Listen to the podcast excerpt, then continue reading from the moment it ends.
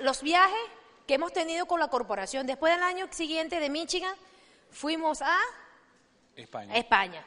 Bueno, tuvimos una situación y nos tuvimos que regresar, pero ahí iba a tomar- eh, eh, teníamos, nosotros siempre aprovechamos los viajes de la corporación, siempre aprovechamos cuando venimos a los Estados Unidos, pasar por Miami, por Miami a visitar la línea de auspicio y todo eso. Si vamos a- ese año fuimos a España y hicimos una extensión y, habíamos comprado un tour para conocer a toda Europa, París, España, y íbamos a hacer extensión en... Y hacer, ¿sabes que Europa es bien pequeñito? Y ahí íbamos a hacer escalas, lamentablemente por situación, no, pero los downline que iban con nosotros sí aprovecharon ese viaje.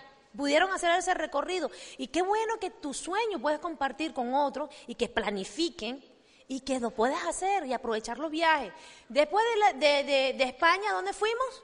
A Cancún. ¿No? Imagínate, a Cancún. Oye,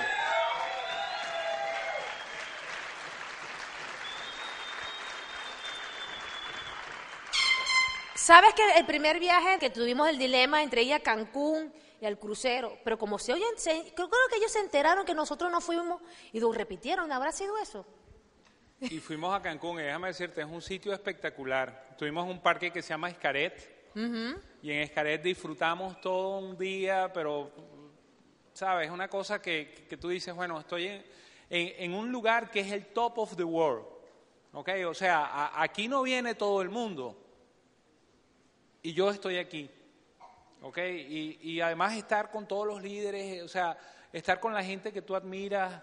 O sea, en, en estuvimos con Luis y Lulú Chávez, sa- ¿sabes? Que, son gente que son nuestros ídolos. En Michigan estuvimos con Arturo y Conchita, ¿sabes? Eh, eh, O sea, la, gente que tú, que tú has admirado, la, gente a, la que tú has oído tantas veces en los cassettes, y de repente estás ahí en ese viaje de liderazgo y, o sea, pisas tierra y dices, campeón, pero es que yo estoy aquí, yo soy uno de estos ahora. ¿Sí me explico? Eso es lo que te espera. Déjame decirte, Cancún es un sitio increíble. En México hemos estado en Ciudad de México, hemos estado en Guadalajara, hemos estado en San Luis Potosí, hemos estado en Cancún. O sea, yo no sé, pero tú que eres mexicano, ¿no te encantaría estar de ahí en esas, en esas tierras de donde tú vienes como orador, hablándole a la gente de tu tierra y diciéndole, ¿sabes qué? Sí se puede, campeón. Sí se puede.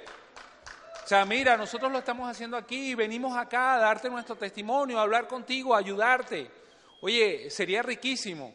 ¿Qué tal que, que llegara una noticia a tu familia que tú digas, ¿sabes qué? Voy de orador como representante de mi negocio a México a hablarle a un grupo en México. ¿Cómo suena eso en tu familia?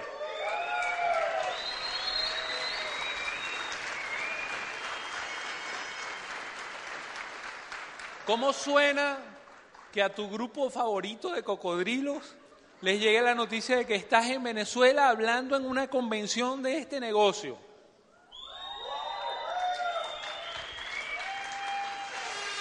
¿Sabes qué?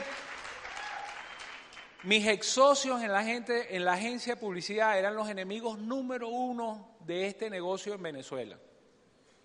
A donde podían, echaban sierra, mano, y volvían el negocio cuadrito.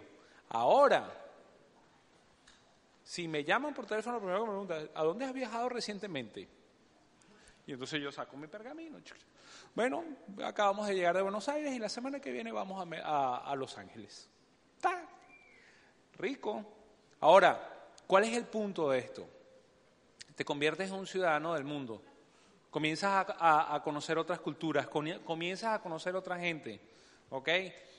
De Cancún, este año estuvimos en Buenos Aires, en el viaje de liderazgo en Buenos Aires. Y es toda otra experiencia, conocer Otra otra cultura, gente, otra cultura, otros países. ¿Ok?